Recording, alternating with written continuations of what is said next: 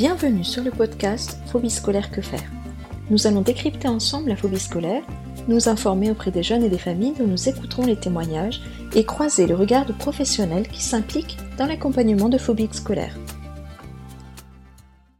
Le harcèlement scolaire, qui n'en a pas entendu parler? On connaît tous quelqu'un qui en a été victime, si l'on n'a déjà pas soi-même été confronté à cet événement. Mais qu'appelle-t-on exactement harcèlement scolaire? Que peut-on faire face à cela et comment prévenir ces agissements?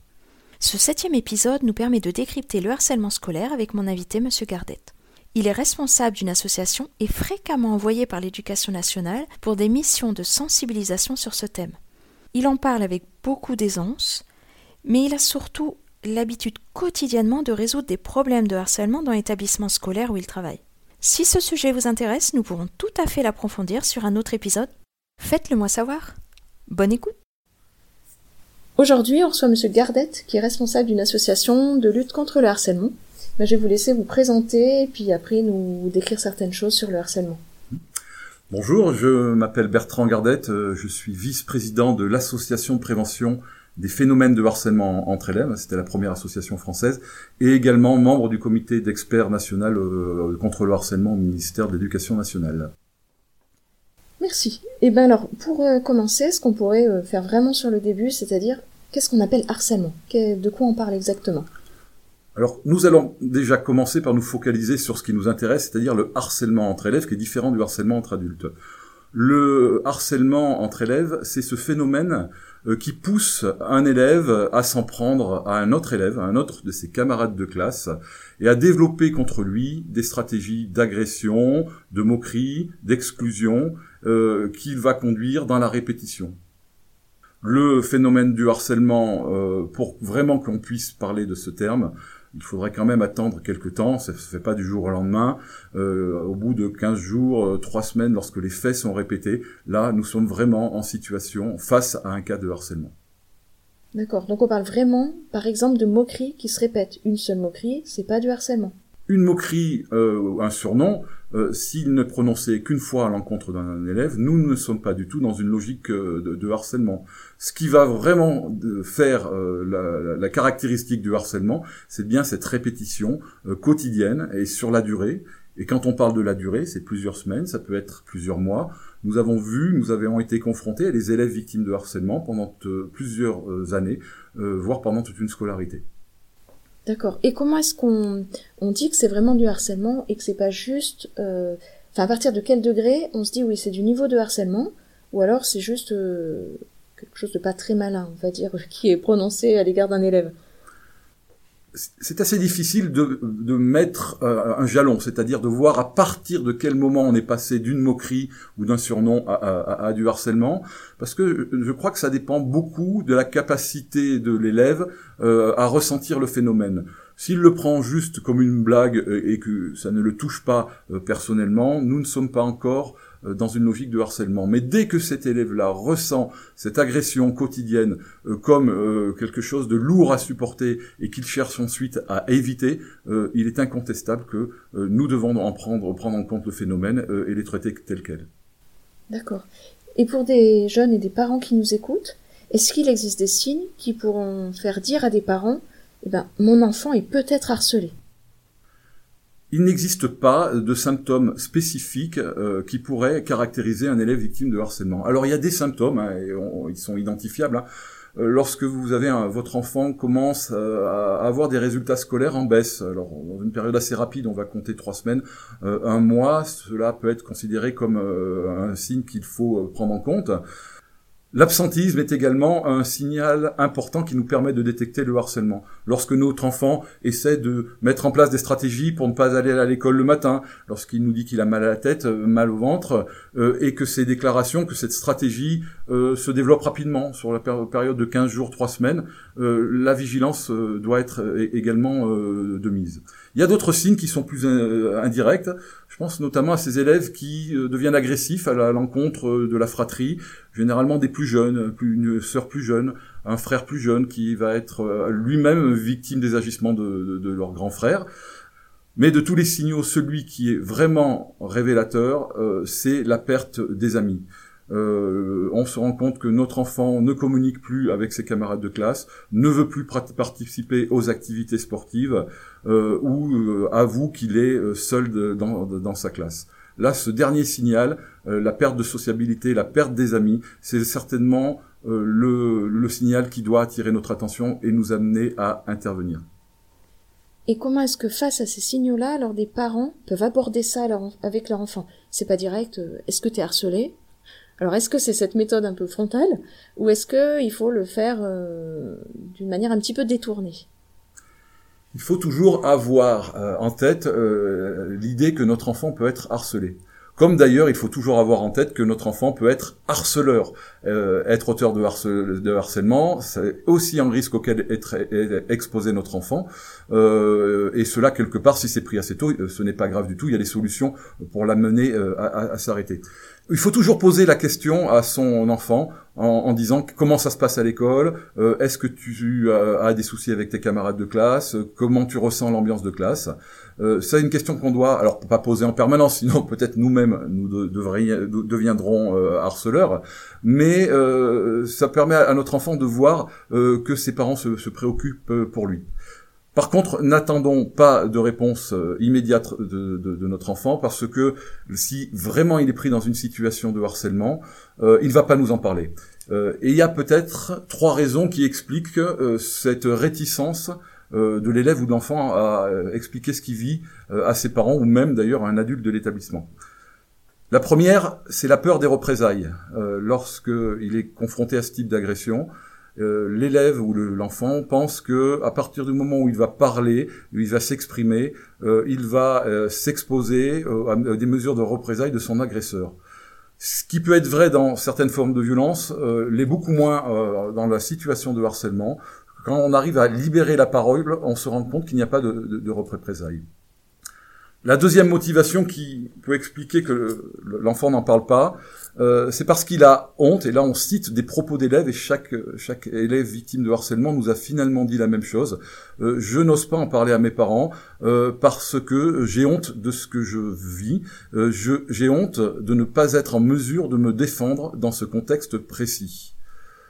La troisième, le troisième facteur qui peut expliquer le, silence de nos enfants, c'est aussi parce que en n'en parlant pas aux parents, nos enfants veulent nous préserver de cette situation. Euh, ils ont peur que nous euh, surréagissions, peut-être que nous allions trouver d'ailleurs nous-mêmes euh, nos, agresseurs. C'est quelque chose qu'ils redoutent absolument, mais ils ont peur aussi que, en leur en exposant aux parents leurs soucis, les parents s'inquiètent, les parents ne dorment plus de la nuit.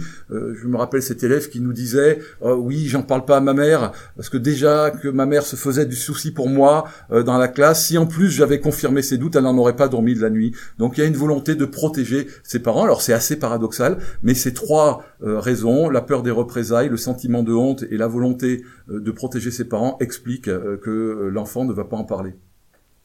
Alors comment est-ce que le jeune justement, qui, qui voudrait quand même en parler à ses parents, parce que ben, tout compte fait il veut bien passer outre les trois blocages, enfin, qu'est-ce qui paraîtrait le plus pertinent pour un jeune pour être le mieux entendu?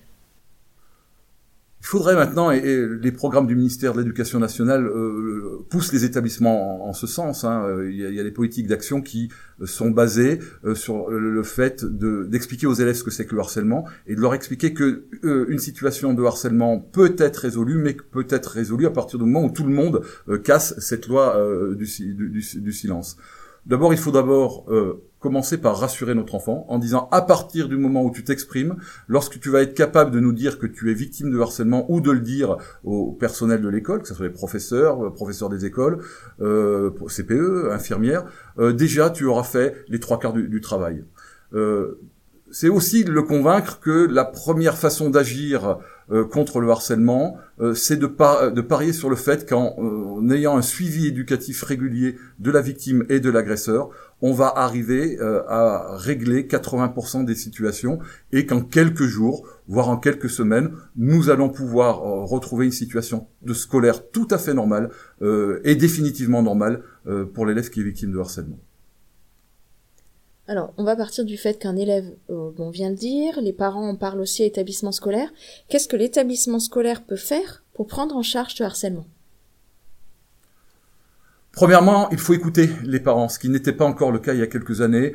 Euh, on était dans un système éducatif qui avait tendance à penser que la violence scolaire, c'était l'agression, c'était le racket, c'était le, vol, mais qui ne considérait pas du tout la question du harcèlement. Alors, nous espérons que ce temps-là est, révolu et le programme phare du ministère euh, euh, impose un protocole très très précis et plutôt efficace aux, établissements scolaires. Euh, la première chose, c'est déjà d'en parler, de sensibiliser les élèves. La deuxième chose, c'est d'informer les parents. Euh, pour leur dire que si le phénomène existe, car il peut exister, et dans tous les types d'établissements, euh, les élèves peuvent être confrontés à un moment au harcèlement, euh, eh bien la réponse sera apportée et que l'établissement n'arrêtera pas, ne renoncera pas tant que la situation ne sera pas neutralisée les personnels de, l'éducation nationale doivent prendre en charge l'élève victime, doivent écouter la, famille et doivent expliquer ce qu'ils vont faire. Généralement, on commence par des entretiens avec la victime. On se tourne également, et c'est une méthode qui, euh, est relativement nouvelle, euh, on se tourne également vers euh, l'agresseur. Alors, nous n'allons pas forcément parler d'agresseur, mais en tout cas l'intimidateur ou le harceleur. et nous allons lui demander de trouver les moyens de participer à cette neutralisation du cas de harcèlement. Ça peut paraître très très étrange comme façon de faire, mais ça renvoie à ce qu'est le harcèlement scolaire c'est-à-dire avant tout une relation de groupe. Euh, pourquoi le harceleur scolaire se comporte-t-il euh, comme ça? C'est pas uniquement pour le plaisir d'embêter son camarade, c'est pas uniquement pour le plaisir de nuire, mais c'est peut-être que lui-même a peur euh, de ne pas être intégré dans la classe et a l'illusion que cette attitude-là peut lui apporter un bénéfice de notoriété, c'est le fameux populaire qu'on retrouve beaucoup en collège, mais aussi en, école primaire, et qu'en étant populaire, euh, euh, eh bien, on est à l'abri d'être soi-même exclu du, groupe. Ce faisant, le harceleur se trompe complètement. Il se trompe sur sa stratégie, mais il se trompe également sur le regard que les autres portent sur lui. Lorsque vous interrogez les élèves dans une classe qui ne sont ni harceleurs ni victimes, euh, vous vous rendez compte que euh, tout le monde est mal à l'aise, euh, bien sûr, il y a ceux qui participent par leur rire, mais qui se rendent bien compte que les faits ne sont pas sympas, que les faits sont des faits qui blessent la victime. Mais la plupart de, de ces gens-là, qui sont les pères, qui sont ceux qui regardent, ne savent pas comment intervenir. Or, une autre stratégie consiste aussi à s'appuyer sur ce groupe d'élèves qui peut, en discutant avec leurs camarades de classe, être amené à soutenir la victime. Alors comment on soutient la victime sur des choses très simples En allant la voir, en lui disant, tu sais ce que le, surnom qu'emploie un autre élève de la classe, nous on le trouve pas sympa et on, voudrait, on voudrait qu'il s'arrête. Et on te conseille euh, d'aller en parler alors à tes parents ou euh, à un professeur ou à un conseiller euh, d'éducation. Euh, lorsque les élèves sont sensibilisés à ces questions-là, on se rend compte que même certains d'entre eux, spontanément, sont capables d'effectuer cette démarche, c'est-à-dire d'en parler euh, aux adultes de, l'établissement. On a même vu certains élèves aller toquer à la porte euh, des parents de l'élève victime pour leur dire, vous savez, faut que je vous explique quelque chose. votre enfant, il est embêté et, nous, on trouve pas que c'est pas bien. Lorsqu'on est déjà dans cette logique qui qui permet de casser le, frein de la loi du silence, euh, on a déjà fait plus de la moitié du travail de résolution des cas. Quel est le contexte qui fait qu'un harcèlement se met en place? Parce que donc il faut déjà un harceleur, un harcelé, et qu'est-ce qui fait que, ben, la mayonnaise prend, enfin, et que ça, se produit? Euh, la dynamique, enfin, l'intention, la motivation de, l'agresseur reste encore un peu mystérieuse. Euh, ce qui est remarquable, c'est qu'en fait, toutes les formes de harcèlement, on va les trouver dès le primaire. Alors, je pense pas qu'en maternelle on puisse parler encore de harcèlement. Il y a des formes d'agressivité, il y a des formes de, violence ou de micro-violence, il y a des formes de rejet de l'autre, mais il n'y a pas encore de, forme de harcèlement. Le, harcèlement, euh, nous allons le, trouver à tout niveau de la scolarité, euh, en école primaire, en collège, et le collège est le noyau dur euh, du, du, harcèlement, c'est ces années compliquées, quatrième, troisième, la transition de l'enfance à l'adolescence, qui explique que le harceleur lui-même ne supporte pas qu'un élève grandisse différemment de lui. Euh, et en lycée aussi, puisqu'en lycée, le taux de harcèlement qui est certainement plus faible, euh, nous devrait nous rassurer. Cependant, les situations de harcèlement sont encore réellement présentes en, lycée. Pourquoi ça se produit de manière euh, transversale tout au long de la scolarité? C'est peut-être parce que l'agresseur lui-même a peur d'être exclu du groupe. il recherche une façon de détourner l'attention sur une cible, hein, sur une victime, et de manière à consolider sa, sa place.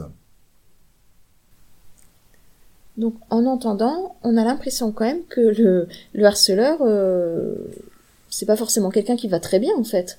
C'est bien parce qu'il est en mauvaise position face à son image euh, qu'il se retrouve à avoir ce comportement-là.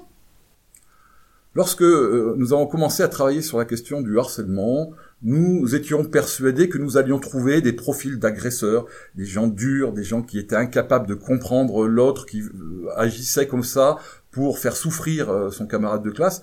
Et on s'est rendu compte, à, force de fréquenter des harceleurs, à force de les écouter, de travailler avec eux euh, pour mettre un terme à leurs agissements, on s'est rendu compte que ces jeunes-là, ces élèves-là, étaient des gens qui n'allaient pas bien, alors finalement, nous sommes dans une logique assez paradoxale où, dans une situation d'agression, nous avons une victime qui incontestablement euh, est tétanisée et, terrifiée à l'idée de subir son, ce harcèlement, et elle a raison. Mais de l'autre côté, son agresseur est dans le même état d'esprit. Donc nous avons deux euh, élèves qui sont dans une forme de souffrance identique.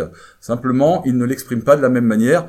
Euh, et avant de traiter ce qui ne va pas bien chez l'agresseur, il va falloir qu'il commence d'abord pour par arrêter le harcèlement.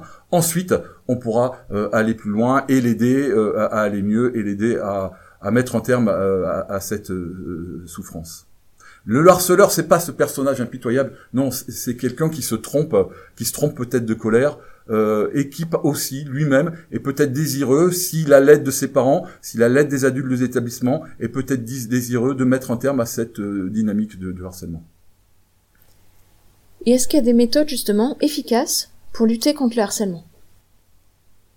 Il y a euh, un protocole avec trois niveaux de méthodes euh, pour le arrêter, pour neutraliser une situation de, harcèlement. La, première et la plus efficace, euh, c'est à faire appel à l'empathie, à cette capacité qu'on spontanément et naturellement tous nos enfants de se dire ah ben finalement si je me mets à la place de, mon copain euh, j'aimerais pas euh, subir les, choses comme ça. Le harceleur lui est pas dans cette logique parce que euh, la, souffrance qu'il ressent ne lui permet pas d'avoir cette réflexion. N'empêche que lorsque on, développe par, des ateliers de sensibilisation et des exercices lorsqu'on développe ce sentiment d'empathie on se rend compte qu'on arrive à neutraliser 80% des situations de harcèlement le, bénéfice, euh, c'est bien sûr la victime en premier qui va pouvoir euh, le, la, soutirer, mais c'est également l'agresseur, mais l'ensemble du groupe, parce qu'une classe dans laquelle prospère le harcèlement est une classe euh, qui est figée, est une classe dans laquelle tout le monde a peur, a peur de son prochain. En s'adressant à l'agresseur, on lui permet de s'affranchir de cette de, son costume d'agresseur. Euh, et quelques années après, lorsqu'on recroise sur notre chemin les agresseurs, euh, ils vont euh, ils vont nous dire que c'était la bonne méthode.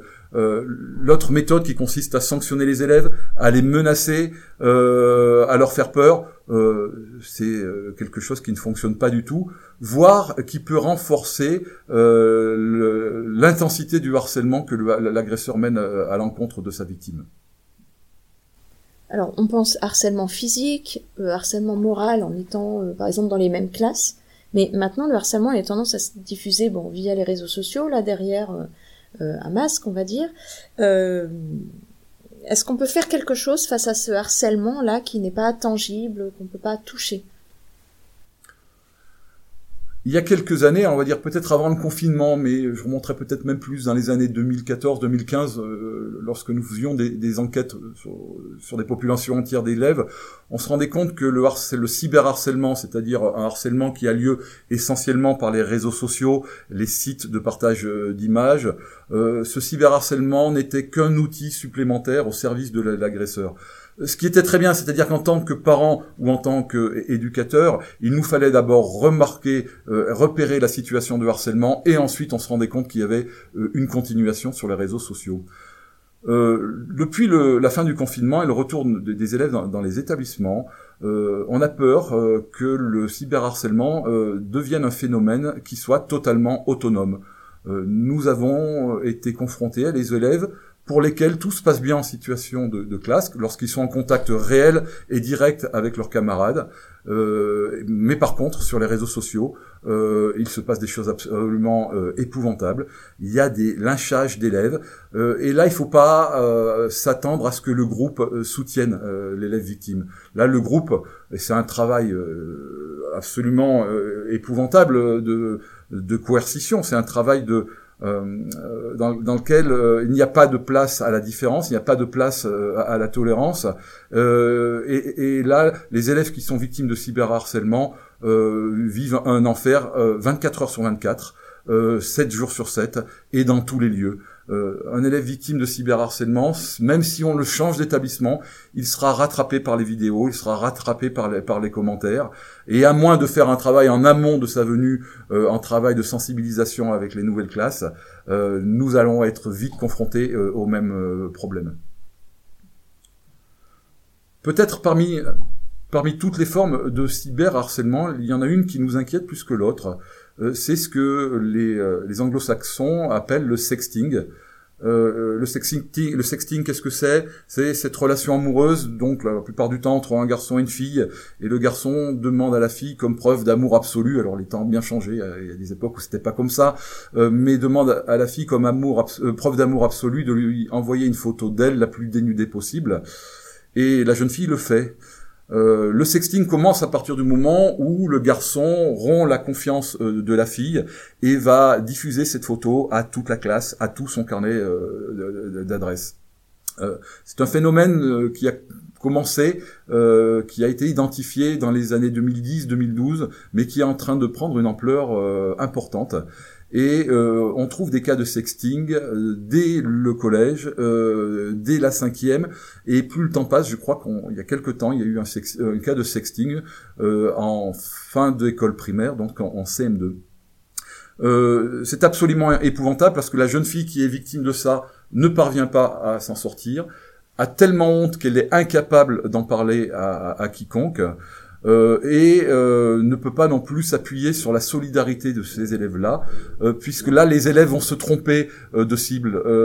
qui qui a trahi la confiance dans ces cas-là Et on peut être que tous d'accord avec ça. C'est le garçon qui qui a trahi la confiance de la, de, la, jeune fille. Et dans un groupe dans lequel une situation de sexting est connue.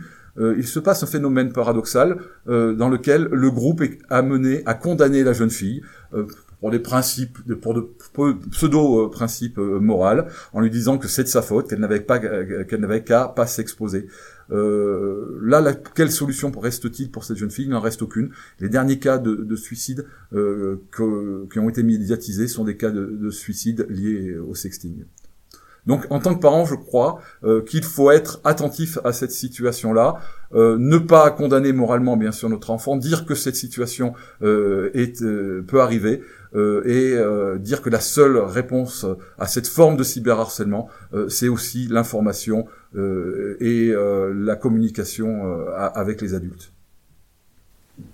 Oui, puis là, on a tendance à se dire que la prévention pourrait vraiment marcher, c'est-à-dire le rôle des parents aussi, d'expliquer à leurs enfants euh, à quoi il s'expose en mettant justement une image, en pensant que même en envoyant une personne, ça peut faire le tour euh, en quelques secondes, quoi.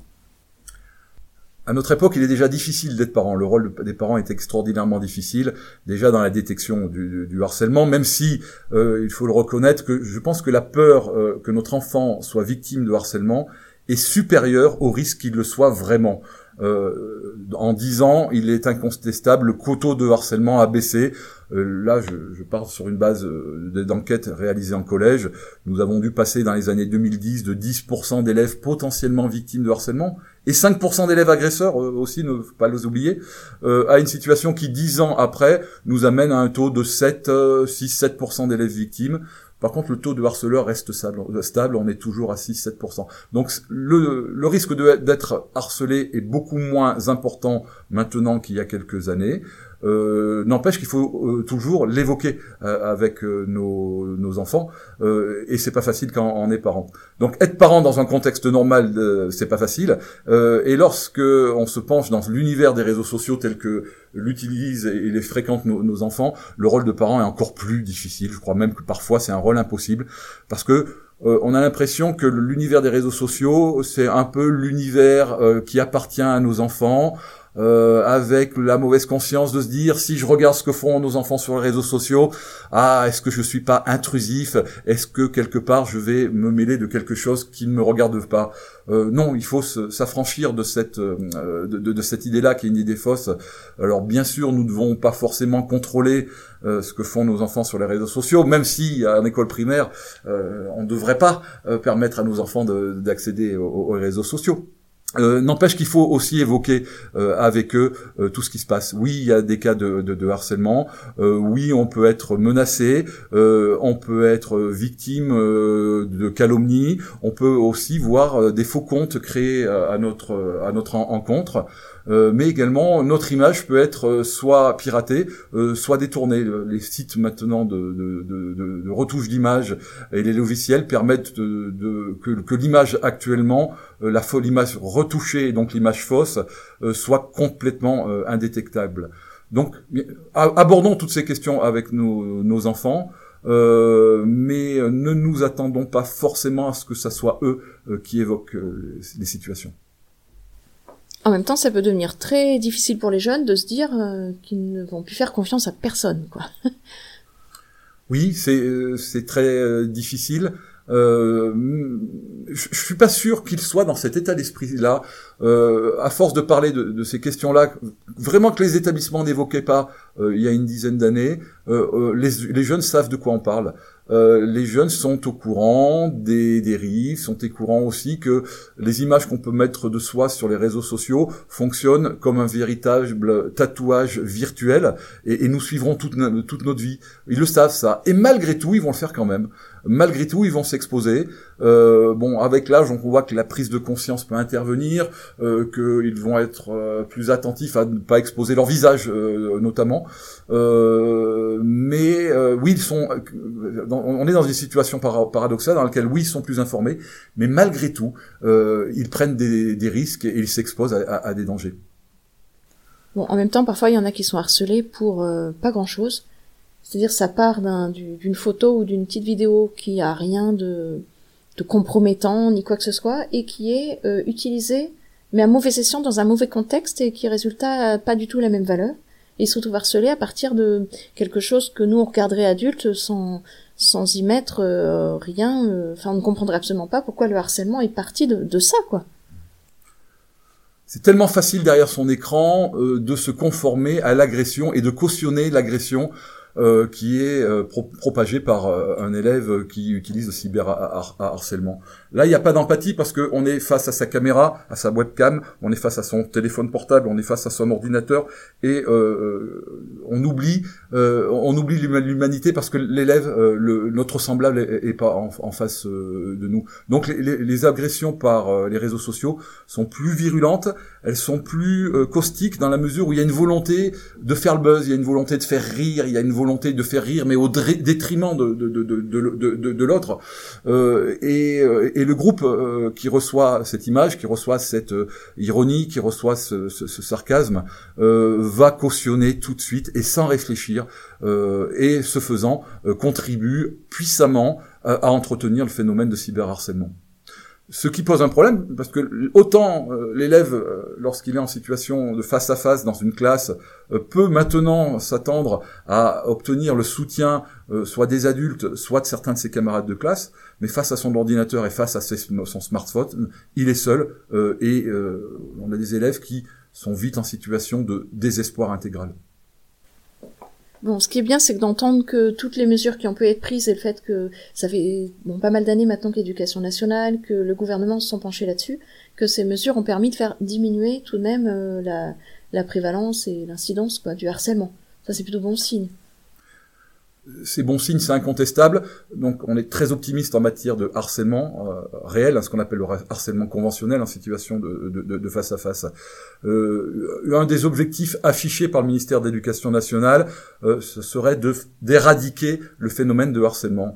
Euh, je pense pas que ce soit possible parce que le, ah, le phénomène de harcèlement, c'est un processus inhérent euh, à l'apprentissage de la relation de, de, de groupe. Dès qu'il y a groupe, euh, il y a risque de harcèlement. Alors on pense au harcèlement à l'école, mais il y a d'autres lieux où l'adolescence fait groupe. Euh, les associations sportives, euh, les, les, activités de loisirs, les, les activités culturelles, ce sont des lieux dans, dans lesquels le harcèlement est, est présent et paradoxalement, on ne l'évoque jamais ce harcèlement dans le milieu sportif ou dans le milieu associatif, et pourtant il est très euh, très présent. Après, si en tant qu'adulte on se regarde un peu, si on regarde, en fait, si on fait l'historique euh, du harcèlement, on se rend compte que non seulement le harcèlement est aussi vieux que l'école lui-même. Hein, on a trouvé dans la littérature dès le milieu du XVIIIe siècle le, portrait d'élèves victimes et, de jeunes. On, pense à ce livre Tom Brown's School Days de, Thomas Hughes en Angleterre au collège de rugby, qui décrit pour la première fois un personnage de harceleur euh, qu'il appelle Flashman. Euh, nous sommes en 1856, vous voyez, ça fait 150 ans, plus de 150 ans, euh, que, que le phénomène a été identifié au moins par la littérature.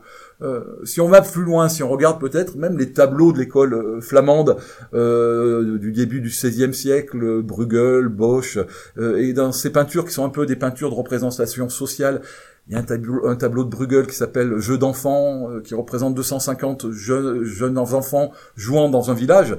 Euh, et quand on regarde chacune des scénettes, on se rend compte que oui, il y a des jeux qui agrègent, il y a des jeux qui sont sympathiques et qui sont fédérateurs. Et à côté de ça, dans un coin du tableau, vous avez un groupe qui a attrapé un autre élève et qui lui tape le dos par terre.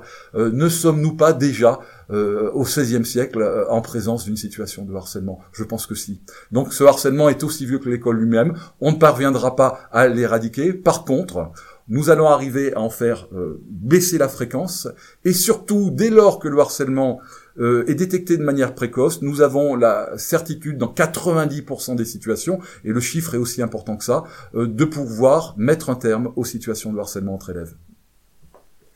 Est-ce qu'il existe des organisations ou des associations euh, auprès desquelles les parents peuvent, euh, que les parents peuvent appeler ou, ou même où les jeunes peuvent avoir du répondant? Il existe euh, des associations au niveau national de prévention du, harcèlement. je pense notamment à Marion la main tendue, qui est une association créée par euh, Nora Fraisse qui avait perdu sa fille euh, en collège hein, suite à du, harcèlement. Il y a quelques associations nationales qui sont très bien, euh, très expérimentées. Au niveau local, il est plus dur de trouver des associations. Alors, il faut toujours penser aux associations de parents d'élèves, mais de manière plus générale aussi aux associations qui luttent contre toutes les formes de harcèlement. Ça peut être les jeux dangereux, ça peut être aussi toutes les associations qui, qui, recherchent à, à développer euh, la, la, vigilance contre les élèves qui vont pas bien, enfin pour des problèmes psychologiques ou psychosociaux, euh, c'est des associations qui connaissent le, harcèlement, qui sont peut-être capables d'apporter une réponse euh, au moins partielle. Les fédérations de parents d'élèves se sont emparées de cette question-là. On peut tout à fait se retourner vers elles. Sur la question du cyberharcèlement, une association nationale est particulièrement en pointe. Elle s'appelle e-enfance. Elle a un site internet qui est extrêmement bien documenté. Euh, et cette association e-enfance qui existe depuis plus d'une dizaine d'années euh, peut donner les meilleurs conseils possibles en matière de prévention, comment on sécurise des comptes, comment on peut s'assurer que notre enfant n'est pas victime de, cyberharcèlement, quels conseils aussi on peut lui donner, parce qu'il n'est pas facile de parler de tout avec notre enfant, aborder des questions qui sont liées à la sexualité, euh, à, la pornographie, qui est un fléau aussi sur les réseaux sociaux. c'est pas forcément facile quand, quand, quand on est parent, et ces associations là sont en mesure de vous donner des ficelles, des tuyaux euh, et un certain nombre de conseils qui sont d'autant plus judicieux euh, quand même qu'ils ont été expérimentés depuis plusieurs années. Euh, lorsqu'on parle de, harcèlement, on parle bien sûr, on, pense beaucoup à, l'école, mais je crois aussi qu'il faut avoir une pensée pour les familles. Euh, que faire quand, euh, quand notre enfant peut être victime de harcèlement ou qu'on a peur euh, que, que, qu'il, qu'il soit victime on, on, est un peu, on est toujours un peu dans l'incertitude et dans l'expectative. La première chose, c'est de jamais hésiter à contacter l'établissement, même pour des informations qui nous paraissent pas importantes, qui nous paraissent anodines et qui qui nous fait dire ben, je vais pas faire perdre le temps à, l'école ou au professeur. Si si contactez l'établissement, n'hésitez pas à faire partager vos doutes. l'établissement de son côté mènera les investigations qui vérifieront ou infirmeront vos, vos inquiétudes. La deuxième chose, c'est euh, de dire aux parents que le sentiment de culpabilité n'a pas de place euh, en tant que parent euh, dans, dans, la prévention de, du harcèlement. Ça peut arriver à tout le monde. notre enfant peut être victime et agresseur, et en tant que parent, on n'y est pour rien. et que l'on ne doit pas se blâmer ou avoir mauvaise conscience parce que voilà, on n'a pas détecté tout de suite une situation de, de, harcèlement. Il y a des façons très simples de lutter contre le harcèlement. Si notre enfant, et là, on n'évoque jamais la question non plus, mais si notre enfant est harceleur, euh, que faire? Euh, Déjà, le, lui dire que euh, un comportement comme ça, avec tout l'amour qu'on lui porte et avec toute la bienveillance qu'on lui porte, un comportement comme ça, en tant que parent, on ne cautionne pas, et on attend vraiment de lui qu'il y ait cette prise de conscience et qu'il s'arrête. Et là aussi, nous allons faire preuve d'empathie avec cette phrase magique "Mets-toi à la place de ton camarade de classe que tu embêtes." Est-ce que vraiment, toi, à sa place, tu accepterais ça Et est-ce que tu le vivrais bien? La réponse est non. Moi, c'est la mienne que je donne en tant que parent, euh, et je te demande de la partager. Et euh, cette posture-là, en tant que, que, parent, elle est magique parce que du, dans la minute euh, qui suit, on va voir notre enfant prendre conscience du phénomène, peut-être aussi être soulagé d'avoir pu en parler, et on va mettre un terme à cette situation de harcèlement. D'accord, eh ben merci beaucoup, comme ça les, les, parents qui nous écoutent savent un petit peu vers qui se tourner. Euh, ça a permis de faire un peu le, le, point assez global sur où on en est du harcèlement aujourd'hui. Merci à vous pour votre accueil. Ce podcast se veut informatif et il ne peut vivre qu'avec l'aide des familles et jeunes concernés, ainsi qu'avec des professionnels impliqués et engagés dans le phénomène de phobie scolaire. N'hésitez pas à venir transmettre votre expérience. Pour cela, contactez-moi via l'Instagram podcast phobie scolaire que faire. Si ce podcast vous a plu, vous pouvez le noter sur les différentes applis de podcast et le partager à des personnes qui peuvent être intéressées. Merci à vous.